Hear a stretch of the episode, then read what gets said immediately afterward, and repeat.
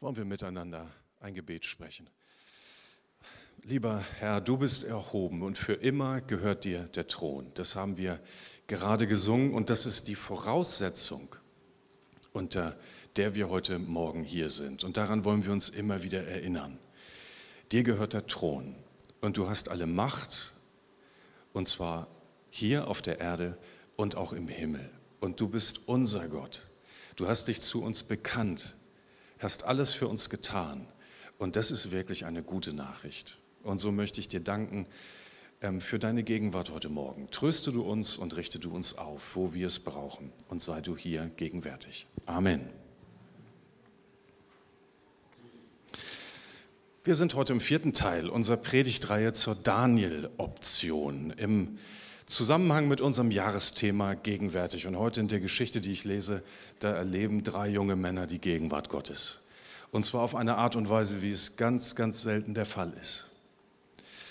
Es ist eine besondere Geschichte, eine, die wir oft schon, wenn wir in der Gemeinde, in der Kirche aufgewachsen sind, in der Kinderstunde geliebt haben.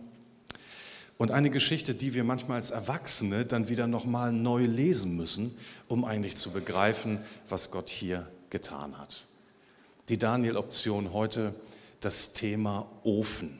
Wir haben immer die Hauptbegriffe dieser Geschichte genommen und der Ofen spielt eine wichtige Rolle unter dem, mit dem Untertitel Knien oder gerade stehen. Ich weiß nicht, ob ihr solche Fotos kennt. Mir fiel vor kurzer Zeit wieder eines dieser typischen Fotos in die Hände und ich habe es mir sehr genau angesehen, nämlich jubelnde Menschenmassen beim Auftritt von Kim Jong-il, Nordkoreas Machthaber.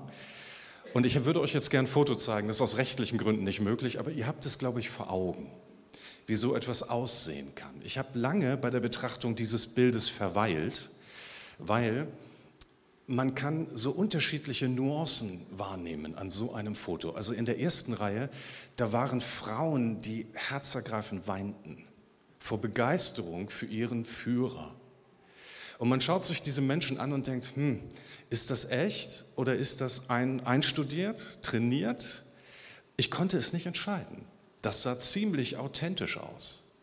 Dann die Reihe 2 dahinter, da sah man so erste Gesichter, wo man den Eindruck hatte, irgendwas stimmt hier nicht.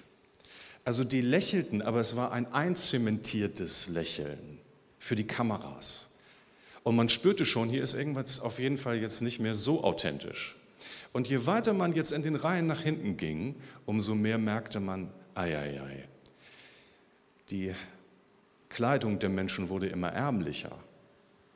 Die Gesichter waren immer eingefrorener bis man in Reihe drei oder vier die ersten Gesichter wahrnehmen konnte, wo man sofort ablesen, ablesen konnte, die sind hierher einbestellt worden. Das ist unsere Welt. Jubel wird uns manchmal befohlen und nun könnte man sagen, naja, wir leben Gott sei Dank in einer Demokratie und für uns ist das kein Thema mehr, aber vor 70 Jahren sah das ganz anders aus. Und da war genau dieselbe Situation. Ein Teil war begeistert im Dritten Reich und das war nicht nur geschauspielerte Begeisterung, aber je länger das Regime an der Macht war, desto mehr veränderte sich die Dinge, veränderten sich die Dinge. Und es wurde eine Gewaltherrschaft aufgebaut, die ein ganzes Volk zum Jubeln verurteilt hat. Und ich habe mir diese Frage gestellt, wieso machen wir da überhaupt mit? Also das ist so meine erste Frage. Wieso sind wir für so etwas so anfällig. Also man kann uns dafür begeistern, eine Sache, eine Person so dermaßen zu verehren, dass wir auf die Straße gehen und zujubeln. Das ist möglich. Und das ist ja nicht nur bei negativen Dingen der Fall, sondern wie viele Millionen und Abermillionen waren bei der Trauerfeier für Queen Elizabeth dabei? Ne? Oder wie, wie füllen manche Stars die Stadien und ähm, feiern sich vor, hundert, vor Tausenden, manchmal Hunderttausenden von Menschen. Also da ist etwas in uns, das Freude daran hat, etwas anderes oder eine Person zu verehren. Und das ist nicht nur negativ. Ich glaube sogar, dass es seine Wurzeln da hat, dass wir eigentlich mit, unserer ganzen, mit unserem ganzen Sein Gott ehren sollen. Und doch hat es auch eine so folgenreiche negative Seite. Und um die wird es auch heute Morgen gehen. Und es wird darum gehen, wem gehört unser Herz. Was beten wir an? Was oder welcher Sache, welcher Person gehört unsere ganze Liebe? Und jetzt nehme ich euch mal mit hinein in diesen Text und ich mute uns heute mal alle 30 Verse zu. Ähm, die Daniel-Geschichten sind etwas länger, aber wir wollen es doch noch einmal im Zusammenhang lesen. Also knien oder gerade stehen. Daniel Kapitel 3, die Verse 1 bis 30. Und Nebukadnezar, der König, ließ ein goldenes Standbild anfertigen, 30 Meter hoch und drei Meter breit, und stellte es in der Ebene Dura in der Provinz Babel auf. Dann schickte er Boten zu den Fürsten, Präfekten, Statthaltern, Ratgebern, Beratern, Richtern, Magistraten und allen anderen Beamten der Provinzen mit dem Befehl, dass alle an der Einweihungszeremonie des Standbildes teilnehmen sollten, das er hatte aufstellen lassen. Und alle, die aufgefordert waren, waren, aufgefordert waren, versammelten sich, um an der Einweihung des Standbildes, das Nebukadnezar hatte herstellen lassen, teilzunehmen. Als sie alle vor der von Nebukadnezar errichteten Statue standen, verkündete ein Herold mit kräftiger Stimme, ihr Völker, Nationen und Sprachen, hört den Befehl des Königs.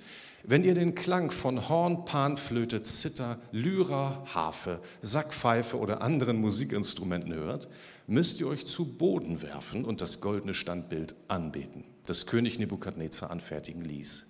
Wer sich aber nicht zu Boden wirft, um die Statue anzubeten, wird sofort in einen glühenden Ofen geworfen. Als nun die Musikinstrumente ertönten und jede Art von Musik spielte, warfen sich die Männer aller Völker unverzüglich nieder und beteten das goldene Standbild an, das der König hatte aufstellen lassen. Zur gleichen Zeit gingen einige babylonische Männer zum König und zeigten die Juden an. Sie sagten zu König Nebukadnezar, der König lebe ewiglich. Du König hast den Befehl ausgegeben, dass alle Menschen sich auf den Boden werfen sollen, sobald sie den Klang der Musikinstrumente hören und dass sie das goldene Standbild anbeten sollen. Wer aber diesem Befehl nicht nachkommt, der soll in den Ofen geworfen werden. Nun, es gibt hier einige hochgestellte jüdische Männer, Schadrach, Meschach und Abednego, die du zu Verwaltern der Provinz Babel bestellt hast. Und sie haben sich, o König, nicht um deinen Befehl gekümmert. Sie verehren deine Götter nicht und beten auch die goldene Statue nicht an, die du hast aufstellen lassen. Und da befahl Nebukadnezar voll Zorn und Wut, Schadrach, Mesach und Abednego zu holen. Und als man sie vor den König gebracht hatte, sagte der König zu ihnen, Schadrach, Mesach, Abednego, stimmt es, dass ihr meine Götter nicht verehrt? Und betet ihr tatsächlich das goldene Standbild nicht an, das ich aufstellen ließ?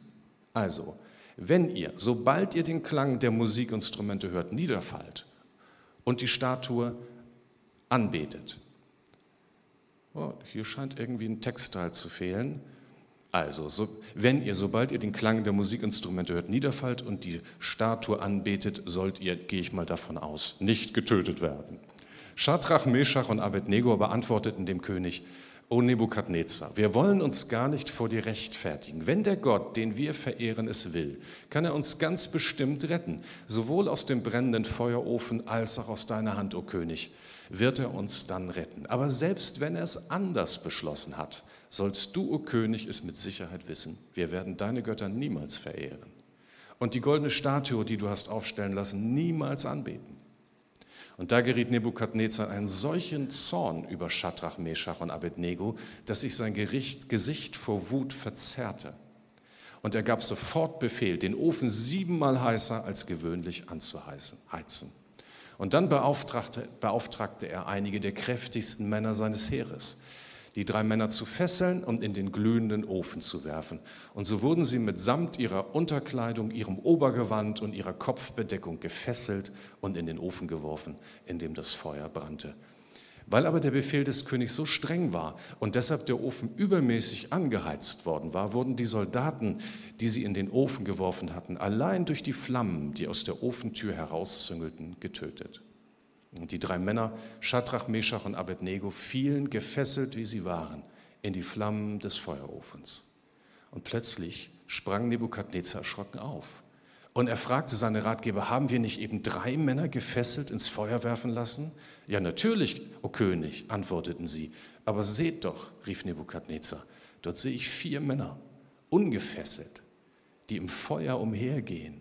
Und sie sind völlig unversehrt. Und der vierte sieht aus wie ein göttliches Wesen. Und daraufhin trat Nebukadnezar an die Öffnung des brennenden Ofens und rief, Schadrach, Meshach, Abednego, ihr Diener des höchsten Gottes, tretet aus dem Ofen heraus und kommt zu mir. Und sie traten heraus. Und die Fürsten, Präfekten, Statthalter und Ratgeber, sie umringten sie und sie sahen, dass das Feuer ihrem Körper keinerlei Schaden zugefügt hatte. Nicht ein Haar auf ihrem Haupt war versenkt. Selbst ihre Kleidung war unversehrt. Sie rochen nicht einmal nach Rauch. Und da rief Nebukadnezar, Gelobt sei der Gott Schadrachs, Meschachs und Abednegus, denn er schickte seinen Engel und hat seine Diener, die sich auf ihn verlassen, gerettet. Sie haben den Befehl des Königs nicht befolgt. Ja, sie wollten lieber sterben, als irgendeinen anderen Gott außer ihrem Gott zu verehren und anzubeten. Und deshalb gebe ich folgenden Erlass. Sollte irgendein Mensch, welcher Rasse, Nation oder Sprache auch immer, ein abfälliges Wort gegen den Gott Schadrach, Meschachs und Abednego sagen, so soll er in Stücke gehauen und sein Haus in Schutt und Asche gelegt werden. An der Stelle möchte man anhalten und sagen, Nebukadnezar. Er hat es nicht verstanden. Denn es gibt keinen Gott, der retten könnte wie dieser. Und danach setzte der König die drei Männer in der Provinz Babel in hohen Ehrenstellungen ein. Langer Text, ihr habt gut durchgehalten, aber es ist manchmal wichtig, so bekannte Texte doch nochmal richtig zu lesen. Kommt mit mir in diesen Text hinein. Das erste ist dieses Standbild. Wenn ihr letzte Woche da gewesen seid, bei unserer Predigt über Kapitel 2, da ging es ja um die, diesen Traum, den Nebukadnezar hatte. Wenn ihr dabei wart, dann könnte man sich jetzt wirklich fragen, wie ist es möglich, dass ein Mann, der von Gott eine Offenbarung bekommen hat, und in dieser Offenbarung wurde ihm gesagt, es geht nicht um dich, alle Reiche der Erde werden einmal zerfallen. Wie kann es sein, dass er als nächstes sich dazu entschließt, tatsächlich dieses Standbild zu bauen? Also das versteht man nur, wenn man Mensch ist, weil so sind wir.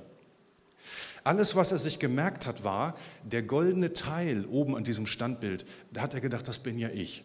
Das ist doch gut. Dann baue ich doch jetzt ein Standbild komplett aus Gold.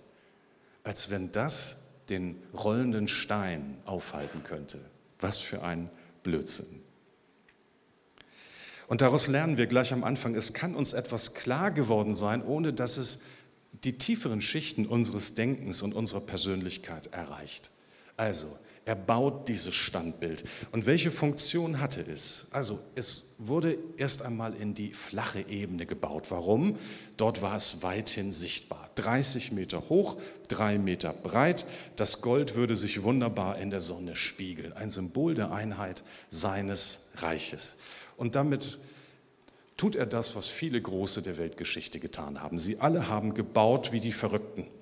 Und am Ende haben wir dann gesagt, die Pharaonen bauten die Pyramiden oder wir haben gesagt, Hitler baute die Autobahn. In Wahrheit hat das natürlich nie einer dieser Machthaber gemacht, sondern es waren einfache Leute, die oft sogar mit dem Leben dafür bezahlten. Und es ging immer darum, die Idee eines Reiches in die Köpfe der Menschen zu pflanzen, Orte der Macht zu schaffen. Und ob Nebukadnezar das hier wollte oder nicht, er ist hier wieder in einer ganz verkehrten Richtung unterwegs. Er will ein Reich schaffen, in dem er die einzige maßgebliche Instanz ist.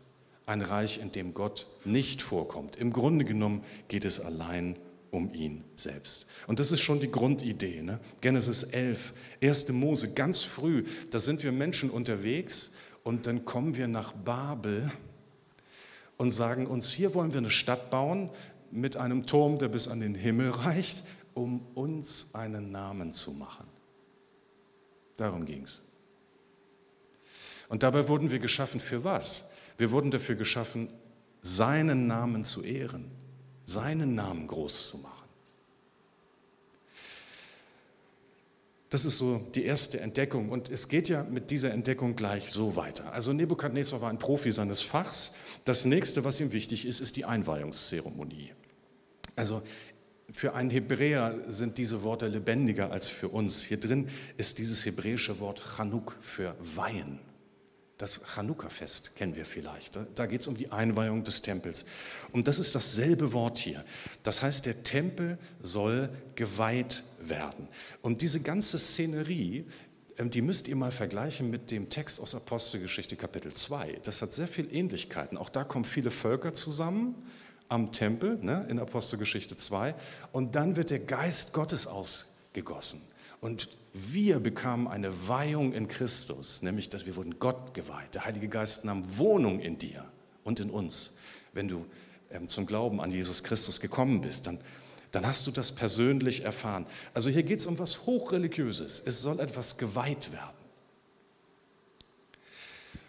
Und immer wenn etwas geweiht wird, hat das einen religiösen Bezug. Vielleicht nicht bei einer Schiffsweihe, ich weiß es nicht. Aber heute spielen Wein in unserem Leben keine so große Ordnung mehr.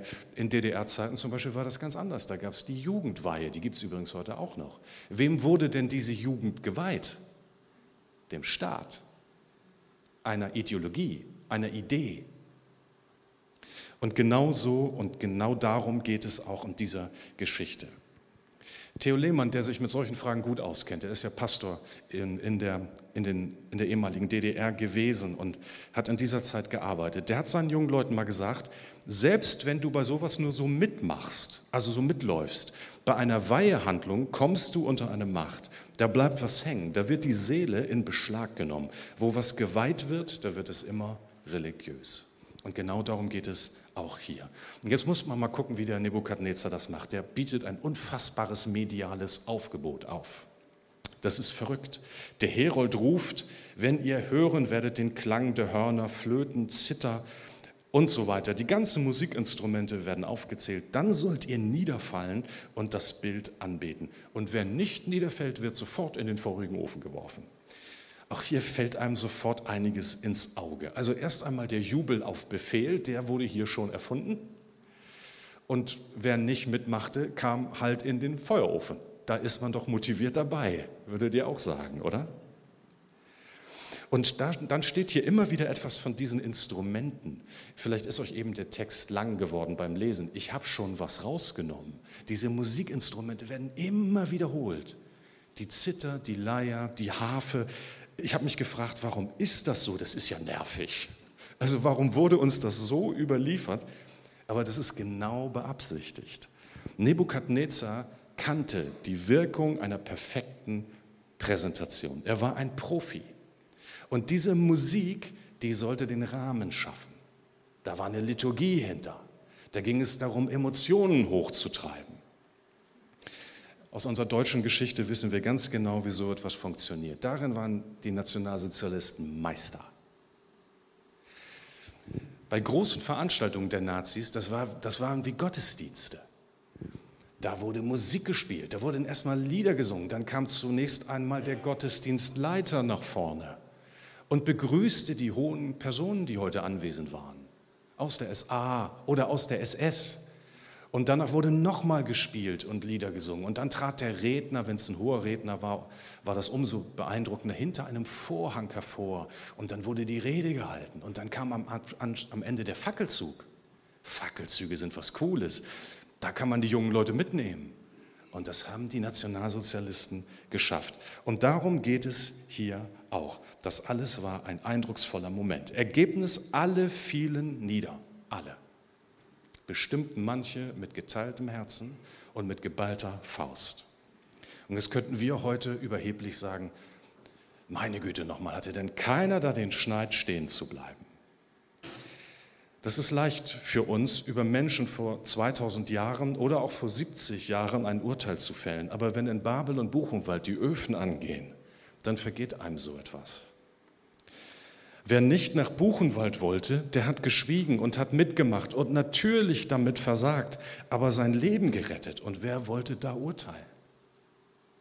Solche Momente hat auch die Gemeinde Jesu immer wieder erlebt und haben Menschen erlebt. Überhaupt sonderbar, wie die Erfahrung des Dritten Reiches irgendwie zu dieser Geschichte passen. Wer hat Nebukadnezar diese Idee mit dem Ofen gegeben? Als ich das las, habe ich gedacht, ja, da hatte, hatten Adolf Hitler und Nebukadnezar wohl denselben Ideengeber. Einfach verbrennen. Wie schrecklich, wie furchtbar. Und jetzt nähern wir uns diesem besonderen Moment der Geschichte. Jetzt geht unsere Perspektive auf die drei Freunde. Was mag in diesem Moment in ihnen vorgegangen sein? Was mag sie beschäftigt haben?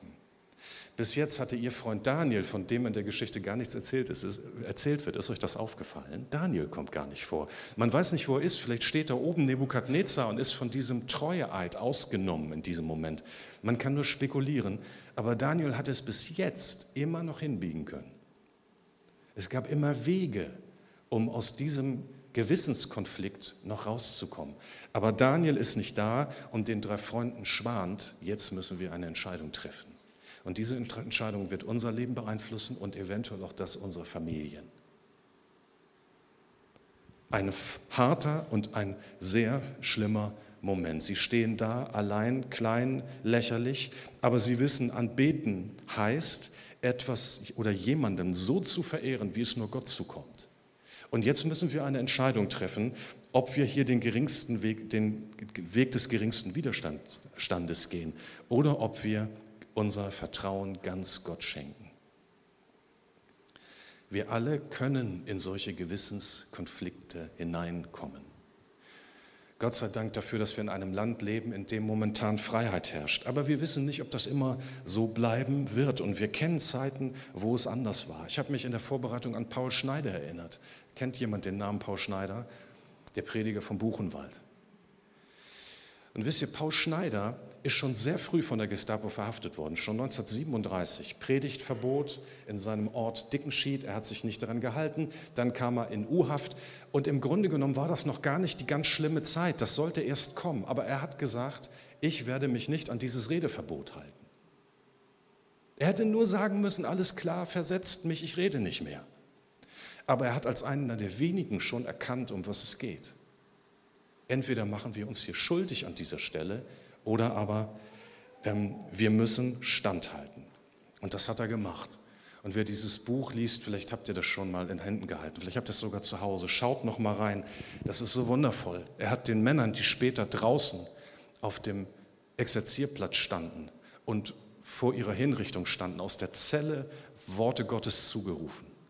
Und wenn er ihnen sie zugerufen hat, dann danach kamen sie wieder in seine Zelle und haben ihn zusammengeschlagen.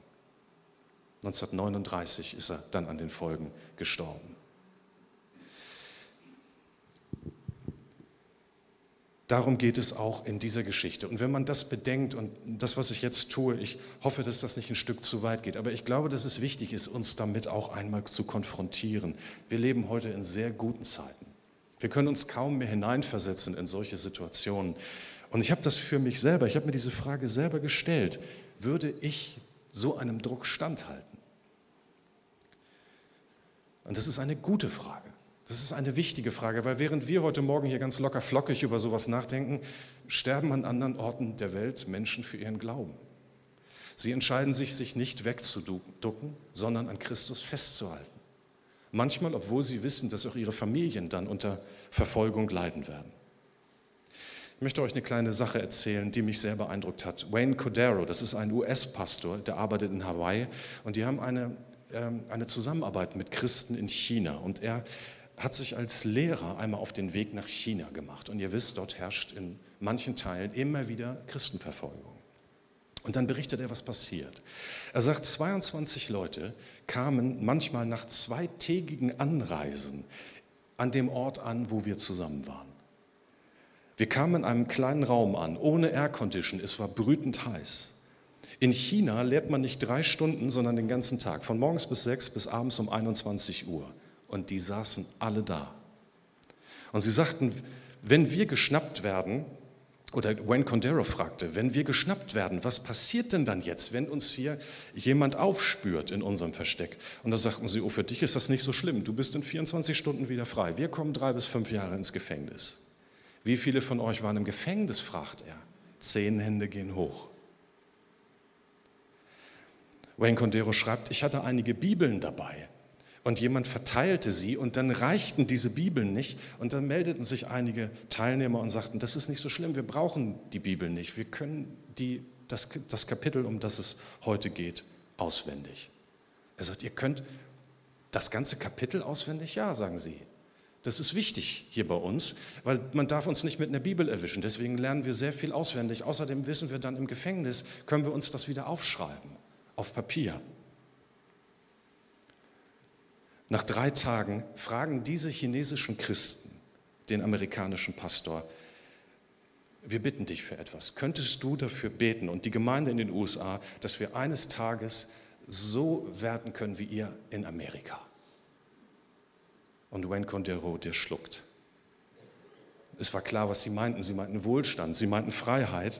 Aber äh, ihm wurde in dem Moment so klar, ich weiß nicht, ob ich dafür beten will. Und dann schreibt er in seinem Buch, ihr seid 20 Stunden hierher gefahren und länger für mich, für einen Lehrer mit dem Zug. Unsere Leute, die kommen zu gar nichts, was weiter weg ist als eine Stunde mit dem Auto. Ihr habt hier auf dem Boden gesessen, drei Tage lang, ohne Air Condition. Also das wäre bei uns unmöglich. Die Leute würden sofort nach Hause gehen.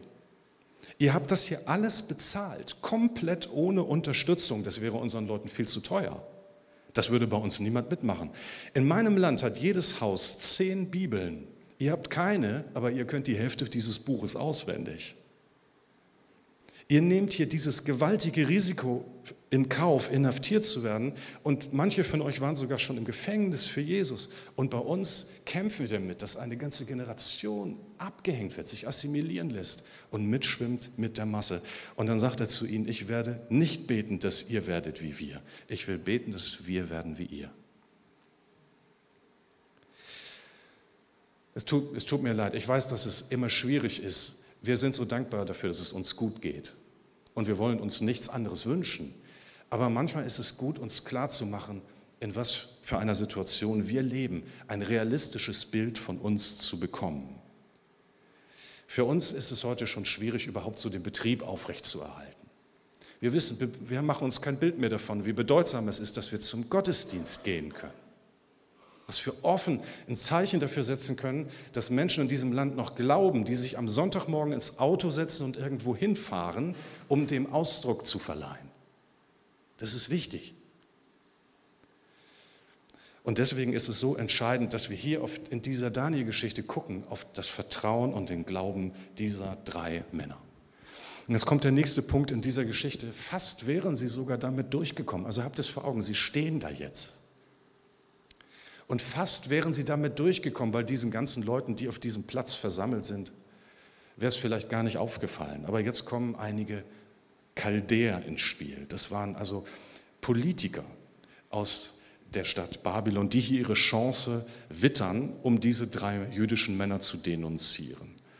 Und Ihr Neid, ich gehe mal davon aus, wird gar nicht so sehr Rassismus gewesen sein, sondern vermutlich einfach politisch begründet sein. Wir wissen aus Inschriften, dass damals viele Juden den Weg am babylonischen Hof schafften und in verantwortungsvolle Ämter kamen. Also hier geht es um Politik. Und diese Männer kreiden sie jetzt beim König an. Ich weiß nicht, was Nebukadnezar in diesem Moment in Wahrheit dachte. Er kannte seine Pappenheimer ja schon. Das ist ja eine ganz eigene Geschichte, die Nebukadnezar mit diesen vier Jungs aus Israel hatte. Und ich lese aus diesen Worten so ein bisschen heraus in diesem Moment, dass er selbst Wege sucht, um das zu lösen, das Problem. Er weiß ja genau, die sind ihm gegenüber nicht illoyal. Und deswegen gibt er ihnen noch eine Chance. Er sagt, wenn ihr jetzt die ganzen Instrumente nochmal hört, wir bekommen sie alle nochmal aufgeführt, dann fallt ihr auf eure Knie und die Sache ist erledigt. Und ich habe mir so gedacht, das klingt nach, nach hinter verschlossenen Türen. Also vielleicht ist diese Veranstaltung schon vorbei und der König sagt, wir machen das hier im Kleinen nochmal und jetzt beugt ihr die Knie. Das kann doch nicht so schwer sein, so machen wir das. Und das ist ein gefährlicher Moment in, dieser ganzen, in diesem ganzen Kapitel. Dietrich Bonhoeffer hat mal davon gesprochen, wie grenzenlos einsam man ist in solchen Momenten. Und dann kommt jemand und der gibt dir so eine Möglichkeit, einen Kompromissweg, macht dir ein Angebot. So arbeitet die Gestapo permanent. Und in diesem Moment nicht umzufallen, das ist so schwierig, das ist so hart. Aber diese drei Jungs kippen nicht um, sondern sie sagen zu Nebukadnezar, so oder so, unser Herr kann uns retten aus dieser bedrohlichen Lage, aber selbst wenn er es nicht tut, wir werden unsere Knie nicht beugen. Und das ist so wundervoll. Das ist die Sprache der Freiheit. Sie sagen zu ihm, über unsere Seele verfügst du nicht. in der Frage, wem unsere Herzen gehören, unsere Anbetung, unser Gewissen, da dienen wir einem höheren König. Im Grunde sagen sie, du kannst uns umbringen, aber unsere Seele kriegst du nicht. Und wenn man das einem Machthaber sagt, dass er etwas nicht kriegt, dann entstehen Probleme. Und so ist es hier auch. Es heißt hier, Nebukadnezars Angesicht wurde von Grimm erfüllt. Das heißt, er entäußert sich, aber auf eine negative Art und Weise. Er, er zeigt sein wahres Gesicht und nun befiehlt er, den Ofen siebenmal heißer zu machen. Und das ist die Reaktion eines Despoten. Er verliert komplett die Kontrolle und er nutzt das Hinrichtungsmittel, das in Babylon ähm, gern genommen war, nämlich der Ofen. Babylon war ja voller Öfen, mit Ziegeln wurden die ganzen Denk Baudenkmäler und was es da gab bauten die Tore, die Mauer gebaut. Das heißt, da hatte man einen königlichen Ofen und der wird nun angefeuert. Und 2500 Jahre später würde ein anderer diese dämonische Idee der Verbrennungsöfen wieder aufgreifen. Die Männer, die besten Männer Nebus, Nebukadnezars werden nun aufgefordert, diese drei Freunde zur Hinrichtungsstätte zu bringen. Und der Ofen ist so heiß in dem Moment, wo sie da vorne stehen und sie schubsen werden die sofort von der Hitze getötet. Und jetzt kommt dieser Moment. An diesem Tag griff der lebendige Gott ein. Und das ist nicht immer so. Es ist ein besonderer Moment. Und die, diese drei Freunde haben es schon so wunderbar formuliert gegenüber Nebukadnezar. Sie haben gesagt, wir wollen dir etwas sagen. Unser Gott kann uns aus diesem Feuer retten. Aber selbst wenn er es nicht tut, so werden wir niemals die Knie vor etwas anderem beugen als vor dem allmächtigen Gott. Besser und klarer kann man es nicht sagen. Gott schützt uns nicht vor jedem Feuer, durch das wir gehen müssen. Aber bei einer Sache können wir sicher sein, Gott geht immer mit hinein in dieses Feuer. Er ist da. Aber an diesem Tag war er nicht nur da, sondern er hat das getan, was wir ein waschechtes Wunder nennen. Er hat sie davor bewahrt, dass die Flammen sie töten können. Es gibt nur sehr selten solche Momente. Aber ich muss euch eine Geschichte erzählen. Bei der Vorbereitung fiel sie mir in die Hände und mich hat es so bewegt. Ich lese sie euch mal vor. Zur Zeit des Kommunismus leisteten ja viele politische Häftlinge Zwangsarbeit in, sibirischen Gefangenenlagern. Und einer der Häftlinge erzählt, wie er zum Glauben fand. Er schreibt, es kamen eines Tages zwei Männer in unseren Zug. Sie waren gläubige Christen, von denen eine große Strahlkraft ausging. Und unser Kommandant hatte vor, an ihnen ein Exempel zu statuieren. Und plötzlich befahl der Kommandant den beiden Männern, in die Tundra zu gehen. Das war praktisch die Aufforderung zur Flucht und damit eigentlich zum Todesweg, um nachher sagen zu können, dass sie versucht hatten, wegzulaufen. Und nachdem sie 60 Meter gegangen waren, hetzte man die Bluthunde hinter ihnen her. Jeder wusste, was das bedeutete. Als die Männer die Hunde hörten, drehten sie sich um und blieben stehen. Ihre Gesichter waren emporgerichtet. Wir alle schreibt der Autor, wussten, was nun kommen musste. Viele konnten es nicht ertragen und sahen weg. Das Gejaule der Hunde war furchtbar. Aber als die Hunde die Männer erreicht hatten, da hielten sie ein. Für einen Moment schlichen sie verwirrt um die Männer herum und ihr Jaulen wurde zu einem Wimmern. Und was ich dann sah, werde ich niemals in meinem Leben vergessen. Sie legten sich ihnen zu Füßen und sie leckten ihnen die Schuhe. Und die Hunde wurden ganz still. Und jetzt hörten wir die Stimmen der Männer im Wind. Sie sangen. Viele von uns weinten. Manche bekreuzigten sich, andere gingen auf die Knie. Alles verharrte für einige Sekunden. Und der Kommandant war kreidebleich geworfen. Er floh von der Baustelle. Ist das eine bewegende Geschichte? Wisst ihr, darum geht es auch am Ende dieser Geschichte. Es geht um den vierten Mann, der immer an unserer Seite ist und der uns manchmal so bewahrt und beschützt, aber manchmal auch neben uns ist, ohne dass er uns direkt rettet. Nebukadnezar sieht plötzlich, was da geschieht und fragt, haben wir nicht drei Männer in das Feuer geworfen? Ich sehe aber vier Männer, die frei umhergehen und sie sind unversehrt und der vierte sieht aus, als wäre er ein Sohn der Götter. Also da frage ich euch, wer könnte das denn wohl sein, der sich dort neben, Daniel, äh, neben Daniels Freunden in diesem Ofen aufhält? Ist natürlich ganz klar, dass das Jesus wir wissen es, wir können es nicht beweisen, aber ich glaube, dass es Jesus gewesen ist, der in diesem Moment neben ihnen steht. Zumindest ein Engel des Herrn. Und davon können wir jetzt so viel lernen, was sich in Feueröfen abspielt. Ich weiß nicht, wie es dir geht und in was für einer Situation du gerade bist. Aber in Feueröfen geschehen manchmal unglaubliche Dinge. Da steht neben diesen Männern plötzlich ein Vierter. Ich habe mir vorgestellt, und vielleicht mögt ihr mit mir kurz dieses Gedankenexperiment machen. Stellt euch vor, je, heute würde sozusagen der Teufel hier in unser Gemeindehaus gucken, durch das Fenster. Also nicht Nebukadnezar. Er würde hier durch das Fenster gucken. Was würde er sehen? Er würde sehen, dass Jesus Christus hier direkt neben uns steht. Und auch wenn deine Situation noch so hoffnungslos ist, und wenn du das Gefühl hast, dass alles in deinem Leben kaputt geht, wir sind nicht allein, sondern Jesus ist gegenwärtig hier bei uns. Und deswegen, das ist so wichtig, dass wir verstehen, was in solchen Momenten passieren kann. Drei Begriffe nur dazu. Das erste ist ohne Fesseln. Das heißt, plötzlich sind die Fesseln dieser beiden Männer mitten in dieser Situation abgefallen. Sie umgibt eine totale Freiheit. Sie können sich bewegen, trotz dieser Krise, in der sie sind.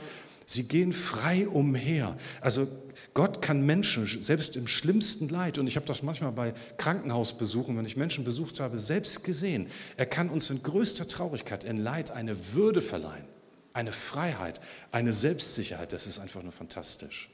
Und so ist es hier auch und sie sind unversehrt. Das heißt, sie riechen nicht mal nach Rauch. Ist das nicht wundervoll? Und so geht es uns auch. Ob es Krankheit ist oder Krise oder Sterben und Tod. Alle diese Dinge können uns fordern und an die Grenzen bringen, uns kräftemäßig an die Grenze bringen. Aber wenn Jesus an unserer Seite ist, ich sage euch, ihr riecht noch nicht mal nach Rauch. Und ich habe das manchmal erlebt, wenn ich am Betten von kranken Menschen war. Wenn du in Jesu Hand bist, dann kann so eine Würde und eine Strahlkraft von dir ausgehen, dass das ein Zeugnis ist für andere Menschen. Und das kann nur Jesus tun. Und das ist die Botschaft, finde ich, für uns heute und die wir mitnehmen können, vielleicht auch in die neue Woche, die vielleicht für dein Leben wichtig ist. Dass Jesus Christus an deiner Seite ist. Ich möchte beten. Lieber Vater, ich danke dir für diese alte Geschichte, und ich möchte dich bitten, Herr, dass du ja, uns doch heute ganz neu vergewisserst, Herr, dass wir auch deine Gegenwart jetzt in diesem Moment spüren. Du bist bei uns. Und Herr, ich weiß nicht, wer das heute Morgen besonders braucht, wer das Gefühl hat, durch so eine Feuertaufe zu gehen. Herr, wir wollen keinen Millimeter abweichen von dem, was du uns sagst, denn du hast Worte des Lebens und der Wahrheit. Und wir werden diesen Weg gehen und du wirst uns bewahren und schützen und uns aufrichten und der Segen wird zurückkehren. Herr, gib uns den Glauben daran und das Vertrauen darauf. Amen.